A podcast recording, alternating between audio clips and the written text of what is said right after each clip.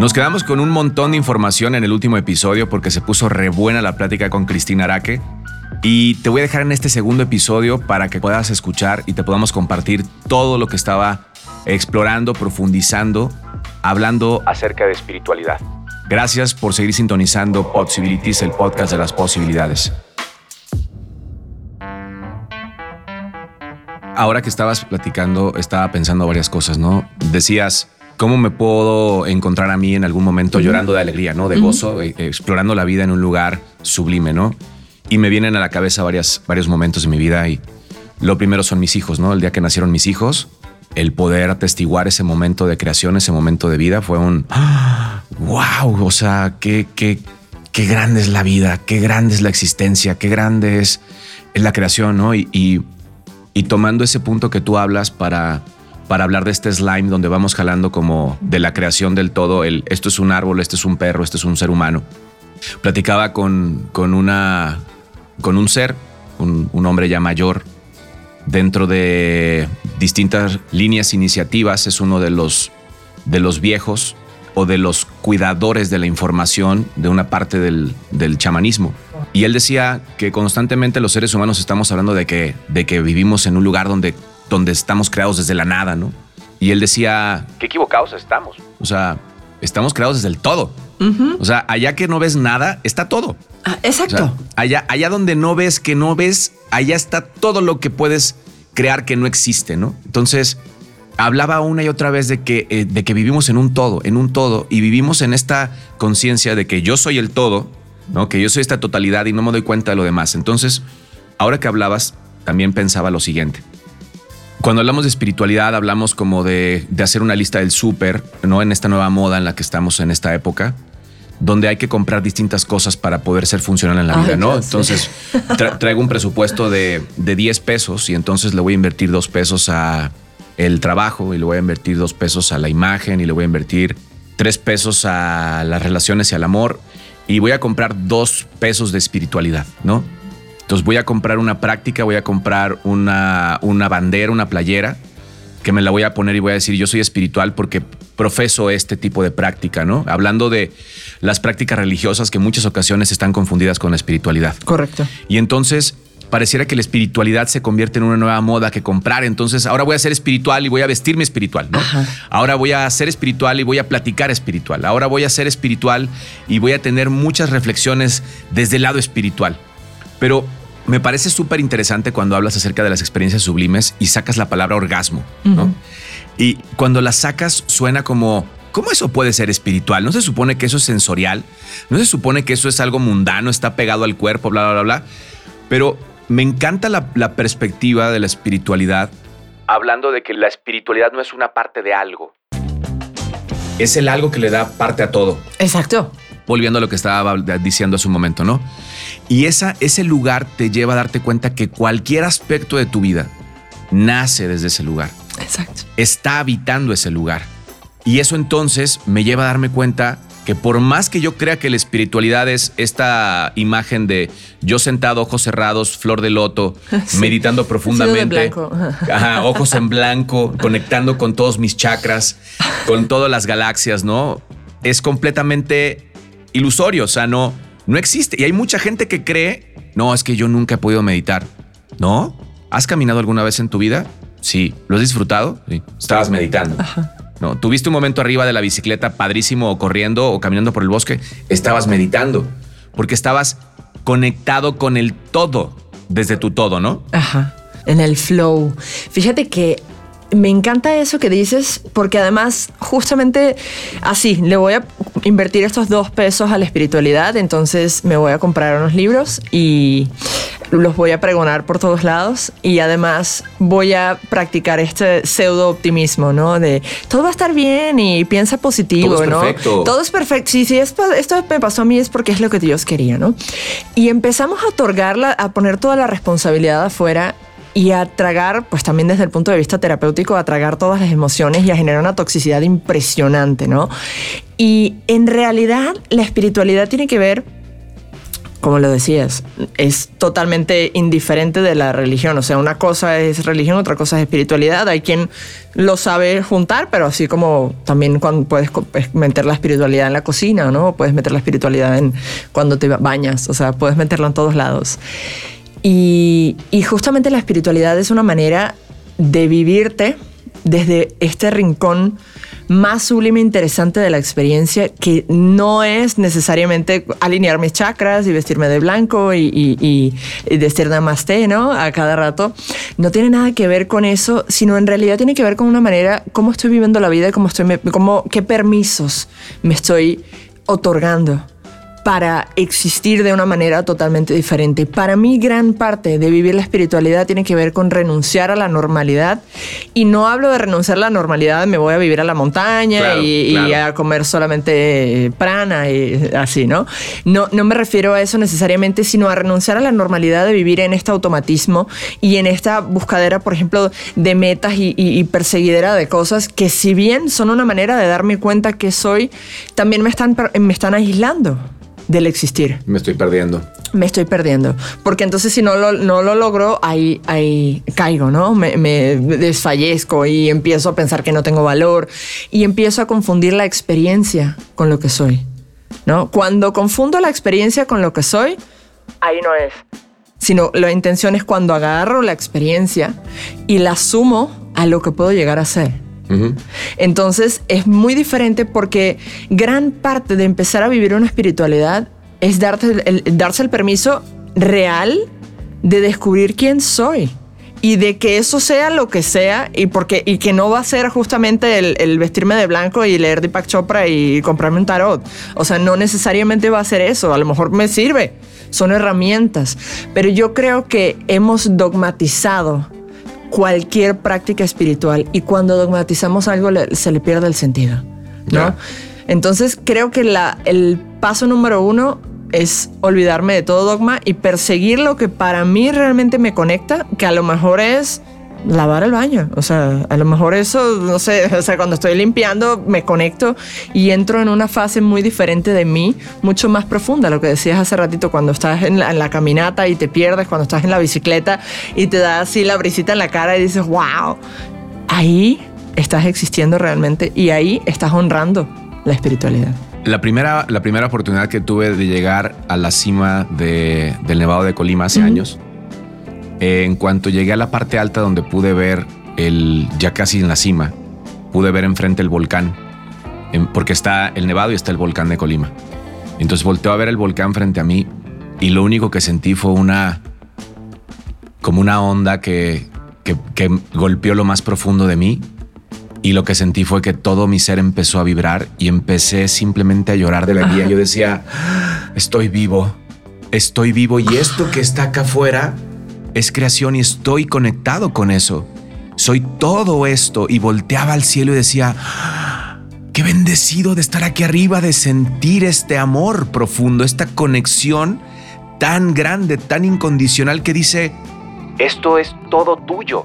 Ajá. Todo esto, y no porque sea mi pertenencia, es esto, en todo esto vives. Todo esto eres tú. Todo esto eres tú, exactamente. Y ese momento fue un wow. Y yo lloraba y lloraba y lloraba y decía, cuánta gente se está perdiendo este momento, ¿no? ¿Cuánta gente pudiera estar aquí arriba observando no solamente una, una, vista, un paisaje, observándose a través del todo, ¿no? Claro. Viéndose allá afuera diciendo, wow, qué ilimitado, qué grande que es la existencia.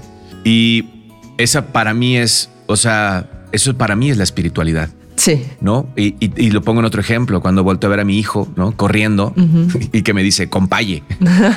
Oye, compaye. Y, lo veo reírse y luego lo veo, hace una semana me dijo, y, cerraba los ojos y hacía esta, este movimiento de la cabeza como de un lado a otro y me decía, no, papá, eso no, papá.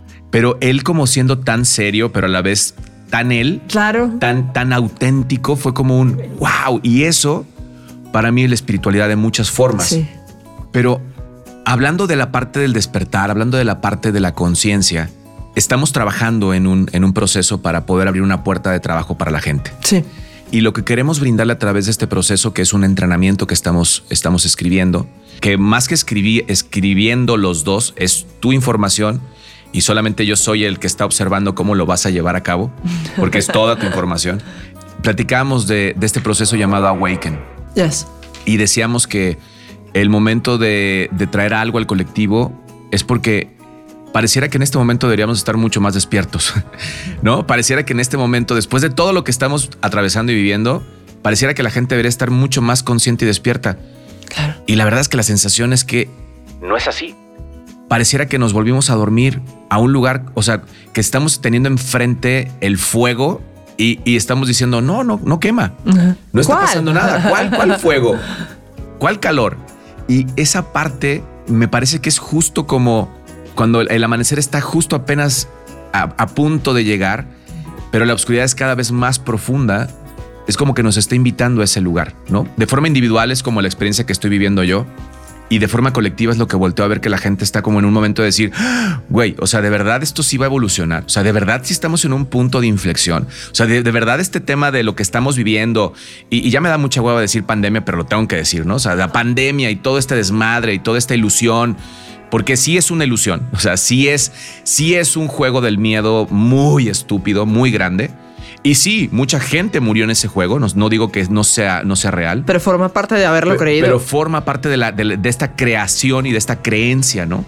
De verdad estamos en este punto de evolución. De verdad este momento es un momento álgido, es un momento importante para despertar. Totalmente. Es desde. ¿Te acuerdas todo el tema del calendario maya, el desde el 2012 y que se iba a acabar el mundo y tal? Hay miles de teorías. Pues esas teorías tienen muchísimo de cierto en el sentido de que el plasma ahora está, a borbotones, o sea, es así, uy, lo lanzamos así como millonarios lanzando billetes así al aire.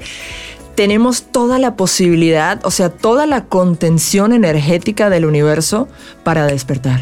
Lo tenemos ya, pero justamente por esa posibilidad también existe la, la otra posibilidad en la otra cara de creer que estamos en una pandemia, de creer que estamos en muchas cosas y que nos distraen, ¿no? Es cuando me quedo en los sentidos, me distraigo de la posibilidad. Y justamente la posibilidad va a estar cuando me doy cuenta que tengo todos los recursos y todo lo necesario para despertar en este momento, pero que además se despierta un corazón a la vez. O sea, se entra a una quinta dimensión, un corazón a la vez. Y puedo estar al lado en el cine junto con alguien que está en una dimensión totalmente diferente a la mía. Porque la realidad es personal. Ojo, la realidad es personal pero es permeable. Esa es la razón por la que yo tengo que empezar a elegir qué es lo que estoy dejando permear adentro. Y en este momento, por eso se torna tan decisivamente importante que todas las personas que están decididas realmente a hacer algo para su vida, que sienten un llamado a decir, ¿sabes qué? Debe haber otra manera de existir. O sea, no puede ser que exista solamente para sobrevivir, para pagar una cuenta, para eh, reírme dos o tres veces a la semana. O sea, eso no es una manera de existir que me llena. Debe haber algo más. Y para quien dice, ¿sabes qué? Sí, estoy convencido y quiero entrarle a vivir de una forma diferente, empezar a crear una realidad. Lo primero, tenemos que hacer tal lo que lo- ahorita utilizaste la palabra creencias. Necesitamos hacer una pesca severa de qué es lo que estamos eligiendo creer, porque la realidad es personal, pero necesito que permee poquito. No tanto, porque si me permea todo, me contamino de todo lo que no quiero. Claro. Pero somos un sistema abierto que necesito aprender. Yo solamente soy porque tú eres. Y si no te veo, no me veo.